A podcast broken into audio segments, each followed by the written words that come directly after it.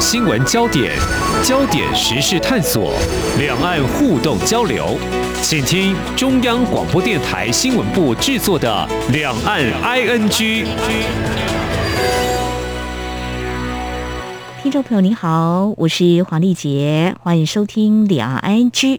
嗯，台湾的媒体呢，在十二月八号报道了我们台湾的水产品因为不符合中国大陆去年四月嗯所公布的新的注册登记规定，那么在今年的一月一号正式实施，所以就没有办法出口。就隔天呢，我跟屏东一位养殖这个五仔鱼的养殖户联络，我就关心他有没有受到影响。他其实很快就呃在赖就回我说啊，现在心情很差，没有办法接受访问。那么我就安慰他说，可能是不无打击，但是政府会有因应的做法了哦。那我就没有再打扰他。其实，在今年六月份节目也特别专访这位养殖户。谈的是当时因为被这个验出我们的石斑鱼含有禁药，呃，他还半开玩笑说，其实他们养殖户很多人都知道两岸关系的一个复杂微妙啊，所以他避开之前他也养这个石斑鱼，他说这是政治鱼了哦，呃。后来他就养了这个五仔鱼，想不到这次呢，还是难免会受到打击哦。那谈到这个，这只是最近我们台湾暂时无法出口到中国大陆的其中一批而已。除了水产品之外，酒品啊，还有这个食品饮料，这些都在名单之列哦。到底卡关的原因何在呢？我们今天要试着从这个进出口流程的行政作业，还有两岸磋商沟通机制的功能来探讨。我们在今天特别邀请中华经济研究院第一研究所助理研究员王国成为我们做非常专业的说明跟观察。非常欢迎研究员，你好。主持人好，听众大家好。好，呃，最近。台湾出口到中国大陆的多项产品，因为注册登记呢不完整，中国大陆认为是不符合所提出的一些新的规定，所以就没有办法进口哦。那这些要求项目，不管是来源地，我们这几天也看到很多的出口的业者说，就要标注来源地的，或甚至是用料的配方比例等等。就，在进出口双方是有权要求这么做吗？嗯，确实就是这属于中国大陆的内部法律啊。这牵涉到两个层面。第一个话是说，过去大陆中国的食品安全事实上都有问题，比如说比较老一辈的，或是比较中生代听到什么三聚氰胺、毒奶粉，嗯，然后到地沟油，所以呢，他们中国大陆也希望能够改善他们的食品安全。另外一块的话是。中国大陆自己本身在推中国标准，我们有时候美中贸易战都听到中国制造二零二五，是，那实际上他也在推中国标准二零三五，嗯嗯，所以呢，这是他希望建立一个中国大陆自己的食品安全标准，嗯哼，所以他当然有权这样做，不过他的这样做法就会影响到其他国家。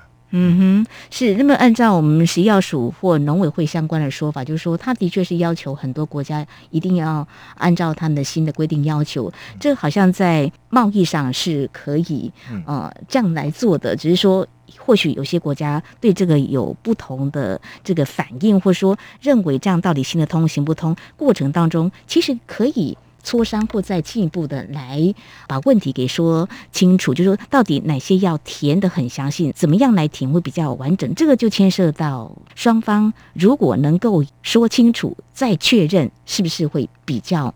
没有我们现在所看到的问题，就是中国大陆像国台办发言人朱凤莲在九号就特别发表声明说，这项禁令是正常的食品安全的监管措施，而且他说呢，已经对外公布一段时间了，但中间过程当中，我刚刚有提到，是不是完整资讯的一个填报？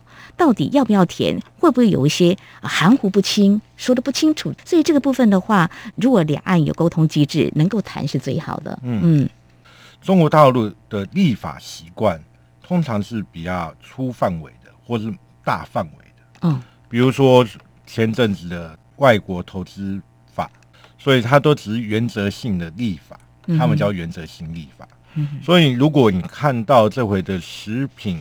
企业的注册条例，或者是所谓的食品安全规范，他们基本上都短短的几个字而已，哦，所以就会造成说其实很模糊不清。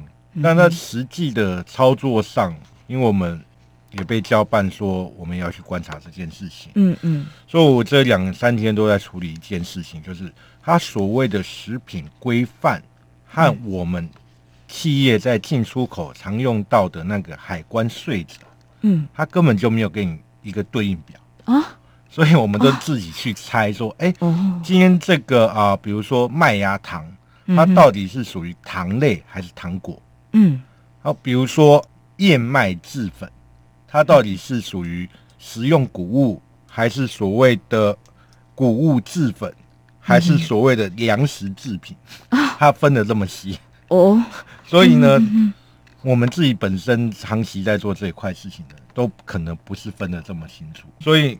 当然，就回到主持人刚才说，其实各国有在抗议，或者希望能够缓冲。所以在去年四月发布这个食品注册条例之后，是让很多的已开发国家，包含了美国，嗯，都要求它延期。所以就回到这几天，那我会特别讲的，其他国家是一年以后才实施，而对台湾是现在就要实施。各国也不知道他们要做什么，所以也希望把时间拉长来看这件事情。所以总结来讲，两件事，我觉得中国大陆它是他们的习惯，嗯，可能他们觉得他们没有错，可是第二件事情是，它也确实造成了中国以外国家的困扰。嗯、的确，呃，刚刚研究员有提到，他们是发布所谓的进口食品境外生产企业注册管理规定，但是就是一个大方向比较模糊不清，有些没有写的那么清楚，细项没有再说明，就会造成在。真正的填报上会有一些困扰，嗯、所以能够坐下来谈是最好的。而且刚刚提到这个缓冲期的时间，为什么会有不一样的时间？对，台湾就相对是比较短的时间哦。这个也不免让我们会这么的猜测中国大陆是什么样的考量。所以，如果两岸有磋商机制的话，当然我们寄望是能够这样来谈哈。呃。政府的立场当然是希望能够协助业者顺利再通关。嗯，那中国大陆方面有说，如果要补借，我们希望是还有机会了哈。但是我们在等待的同时，其实政府当然也会有很多的应应措施做法。但是中国大陆如果再没有进一步的回应的话，我们可能会向 WTO 来投诉哦，当然投诉是一个方式哦。我们也知道，目前 WTO 机制因为没有办法进到这样子的流程，所以有成立的临时的一个平台，是不是？嗯，先回答主持人之前提到一个哦，就是嗯，我先说明一下，是嗯，我们的马前总统特别提到说，至少我们有两岸的农检协定，嗯，可是这件事情是无关农检的。这是因为中国大陆的食品安全规范，嗯，所以这已经不是像之前的石斑鱼说啊，因为有农药问题，对，而是因为这个禁药的问题，这是因为注册的问题，嗯，所以这是第一个，我们很难引用两岸农检，嗯，第二个是现在确实两岸的氛围不太好，所以呢，可能两岸的政府沟通可能就会有点遭遇到一些困难，嗯，所以这是第二个层面。那第三个层面，我。确实，或是宁愿相信国台办有这个诚意，嗯，不过这件事情就已经可能不是国台办的负责范围了，嗯，因为你可以看到这件事情主导可能是海关，嗯，或者是中国商务部，商务部，嗯，所以这件事情后续，就是说我们自己作为学者在看往后的两岸关系的时候，国台办的角色可能是比较弱化的。嗯，从过去两三年以来，各位听众如果有印象，像是留学生来台湾被禁止来了，那是中国教育部直接发布的，没错。然后旅游陆客来台，那是直接由他们的文化旅游部发布的。嗯，嗯，所以呢，国台办角色事实上在在慢慢的在弱化。那这件事情如果希望透过国台办作为一个中介角色，我觉得也是困难的。嗯哼，那接下来回到国际层面的话，WTO 确实成立一个专门的负责小组。是，那就我粗浅的了解的话，是自从美中贸易战之后，WTO 的运作就出现一些卡关了。尤其最明显是美国对于 WTO 的司法仲裁的法官嗯哼，是采取一个遇削不补的态度，没错，嗯，所以他整个仲裁事实上都已经卡关在那边了，现在可能就变成一个会非常迟缓。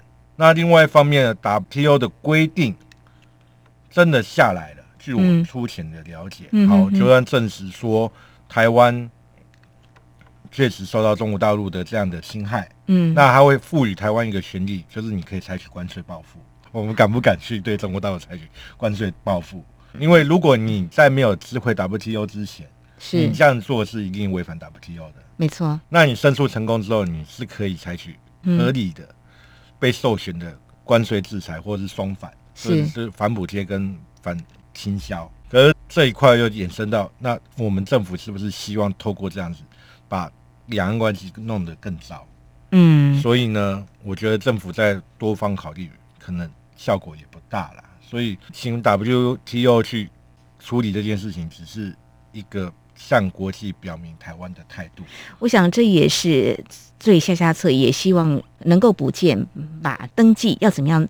才算是完整。如果完备的话，嗯、希望不要有所冲击。我想政府也会多方来考量。嗯、至于谈到 WTO，就诚如研究员所提到的，的确，呃，现在有一个处理机制，但是因为遇削不补的不认命，所以可能没有办法发挥仲裁的效果。呃，我们知道，它现在是一个欧盟跟中国大陆所成立一个多方临时上诉的仲裁的安排哦。但是这样子的安排，我想政府也会多方考量，就是以。务实面来看，是不是能够顺利来解决是比较快的哦。好，我想这是在节目的前半阶段，我们在今天是特别针对连日来陆陆续续有台湾的产品输往中国大陆，因为中国大陆新实施的注册登记的规定，我们没有办法符合中国大陆的要求，所以呢，都遭到。卡关的啊，目前没有办法销往中国大陆，怎么样来解决？那稍后节目后半阶段，我们就要来看哦。其实两岸的经贸往来，其实或多或少也都会受到两岸氛围的影响，不容否认。我们就来谈从中国大陆呢，尤其是在二十大之后，如果以这个时间点来做切割，也许呢不是一个很世界，但是我们可以再往前来推来看，就中国大陆的对台工作，其实这几年我们会觉得。有点单边操作，那这样对两岸的民众来说，我想并不是大家所乐见的。多沟通、多交流、多合作，才是一个促进两岸关系比较健康、有序的发展。我想从这个角度来切入，来看看有哪些是我们值得去正视的问题。今天的新闻就是明天的历史，探索两岸间的焦点时事，尽在《两岸 ING》节目。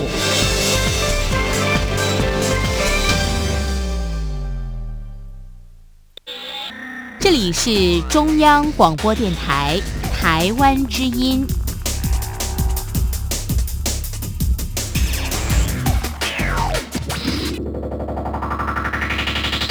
这里是中央广播电台，听众朋友继续收听的节目《两岸 N G》。我们在今天节目当中邀请听众朋友和我们一起来关心两岸的这个经贸的问题啊。那么今天是锁定有关台湾的一些产品销往中国大陆，却被卡关了。那么原因在于中国大陆在去年四月份的时候公布新的一个注册。登记的规定，那么在今年正式上路了哦。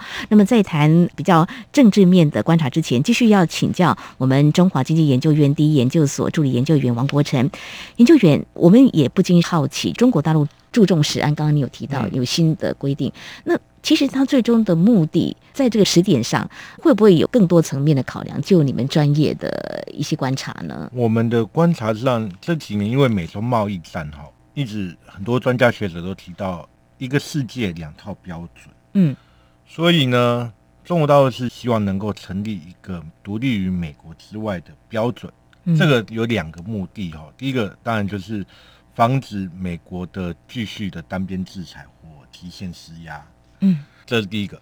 第二个话是可以贴近或实现习近平强调的中华民族伟大复兴的中国梦。既然是中国梦伟大复兴的中华民族，那怎么可以没有自己的一套标准？嗯、所以呢，这个中国标准他们势必在推，而这样推事实上也跟另外一个他在推的事情在结合，也就是内循环。嗯哼，所以回到食品安全这件事，各位听众可以看到，它透过它广大内部的市场、内需市场来施压各国要听它的规范。嗯，所以呢，内循环跟所谓的标准是结合在一起的。嗯、你要进入到中国的市场，你就要符合中国的标准。嗯，那标准的目的为什么要推标准目的？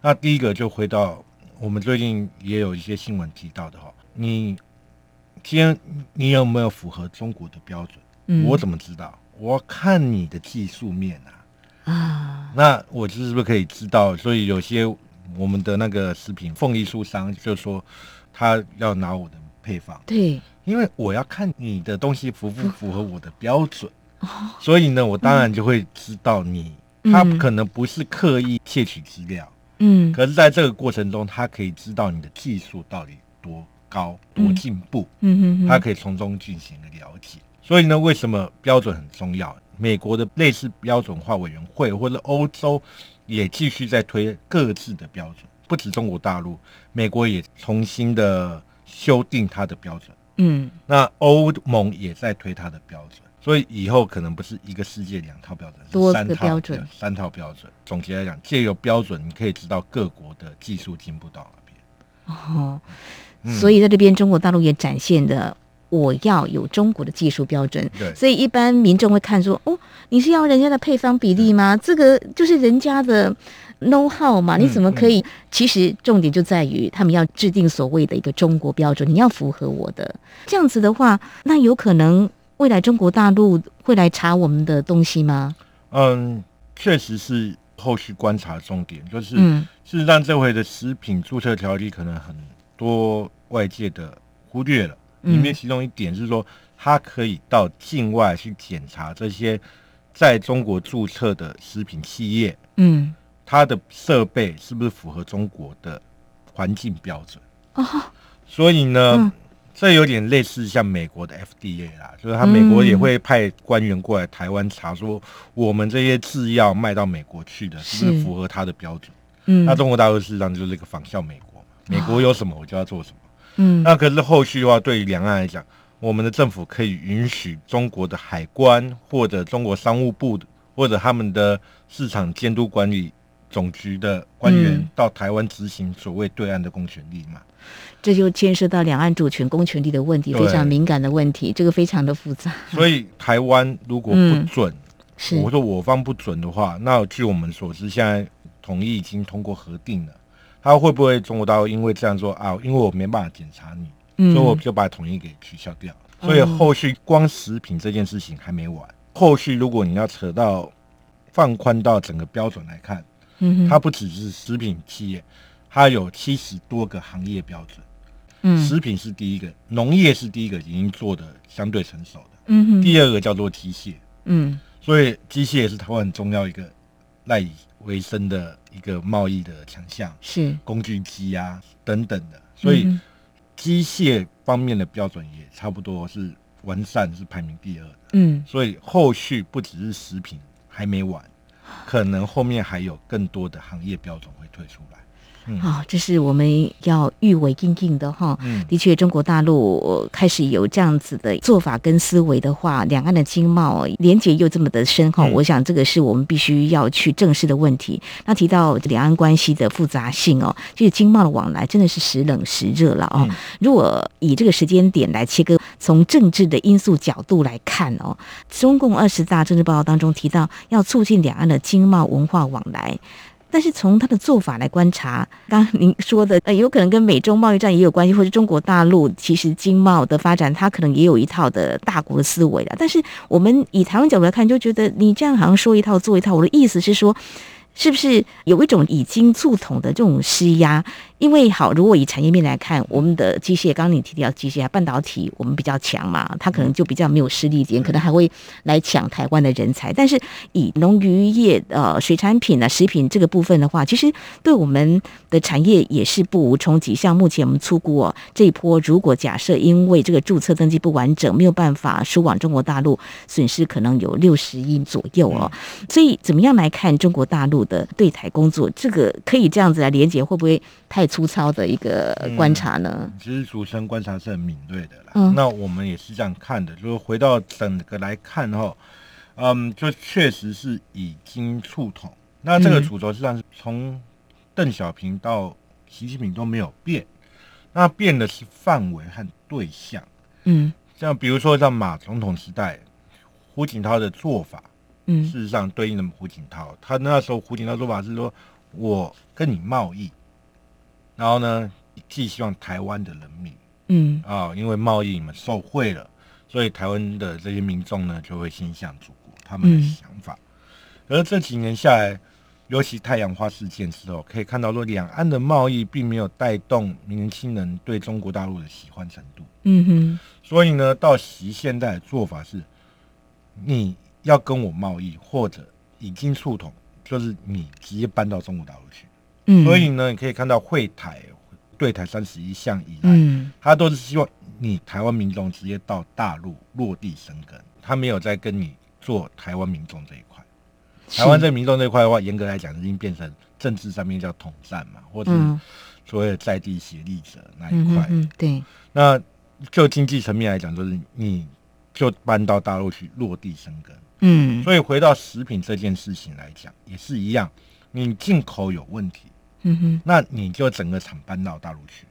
就没有进口问题啊、嗯？对，目前就我们媒体的报道，去了解在中国大陆设厂的，嗯、他们没有受到影响啊。对对对对，嗯，你在大陆设厂就是大陆的公司啊，是，那你就没有所谓从台湾进口的问题啊、哦。对，所以呢，你就是整个第一个，你的厂直接搬到大陆去，嗯，那后续呢，另外还有供应链，嗯，你今天我食品厂，比如我卖凤梨酥，我还有凤梨。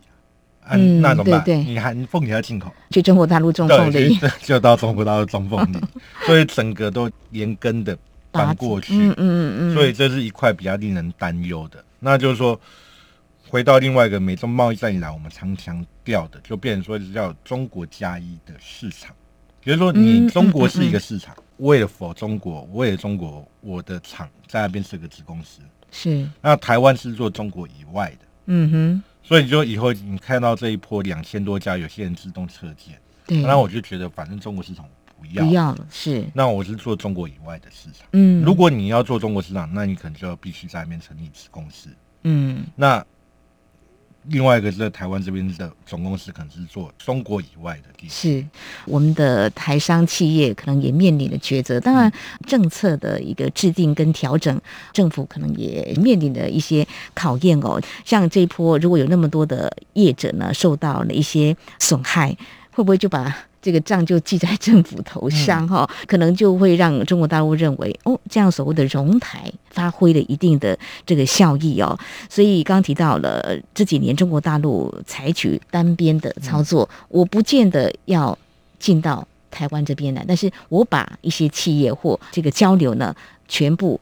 拉到中国大陆内部，我给你更好的发展机会，甚至你到中国大陆发展，就给你更便利的一个生活环境。所以这也是在节目当中我们常常探讨的。那在今天，我们从这个面向来看到，中国大陆在这个经贸他们的战略也做了一些调整。嗯，我们台湾应该怎么做最好的经济呢？我想是一个考验。但是如果说，就像研究员呃您所观察的，有些厂商可能就是一个中国加一，好。这样子的概念的话，或许呢也更有一些啊竞争力跟生存的机会。那么就像我们的台积电，它可以在台湾生根，那也可以跟日本的厂来合资，也可以前往美国，也可以前往一些国家，那保持优势的竞争力。嗯，那中国大陆市场不是说要放弃，但是怎么样做让自己永续发展？我想这也是考验政府跟我们的民间企业。我们自己本身三年前我们就在沙盘推演这件事情，嗯嗯、或者我们在计算这件事情，也有公开发表过了。是就是说，台湾对中国大陆的出口，我们应该分作两块。从前我们常说的是贸易贸易，后来我们根据国际标准去分类，然后计算。台湾对中国大陆的出口最主要是中间材，然后对它的最终消费材，就是像这回的食品，嗯，或之前的石斑鱼、水果等等的，嗯，其实非常小众。所以呢，冲击，你可以看到中国大陆的经济制裁或经济威胁，嗯，通常都是集中在这种最终消费财，他不敢做到中间财这一块，嗯，所以呢，第一个是不用太担心说会不会再进一步的扩大，哦，要警惕呀，就是预防，就我们都是物事敌之不来嘛，对不对？所以会不会扩展到工具机不晓得，可是这一波看起来。应该会先在食品，食品，嗯哼。那可是当然，就政治经济学来讲，就是主持人刚才提到，对个别厂商的伤害是很大的。没错。所以这就是政府的两难。所以你就总金额来讲，六十亿，我们自己计算这一波全部的食品企业加总，嗯，大概是占台湾出口全球的不到一成啊。是。甚至连百分之五可能都没有。对。所以呢，就整体对台湾的伤害是不大的。可是你对个别农民那是百分之百绝对的，就是他的出口就是完全，他们只是家境就没了。就像我刚开始说的，我访问的这位。养殖户说的，他心情很难受，我们就可以想到这种打击是很大的。对，我在想，在今天呢，我们还是要把这个问题呢给看清楚，那也要预为应应。我们希望不会再扩大其他的产业的领域了。所以我们在今天是针对多项出口到中国大陆产品没有符合这个中国大陆方面要求的规定所卡关哦。我们从这个经贸面还有政治角度观察可能的因素跟影响。非常感谢我们中经院第一研究所助理研究员王国成的解析，非常谢谢你。谢谢听众。明天的历史就是今天的新闻，掌握两岸焦点新闻，就在《两岸 ING》节目。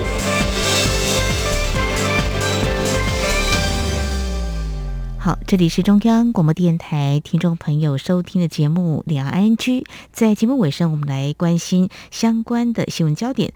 针对有关中国大陆最近以食品登记暂停多项台湾产品的进口，经济部、卫福部还有农委会都对外表示，台湾从二零一零年的二月世界贸易组织技术性贸易障碍委员会，就是 WTO TBT。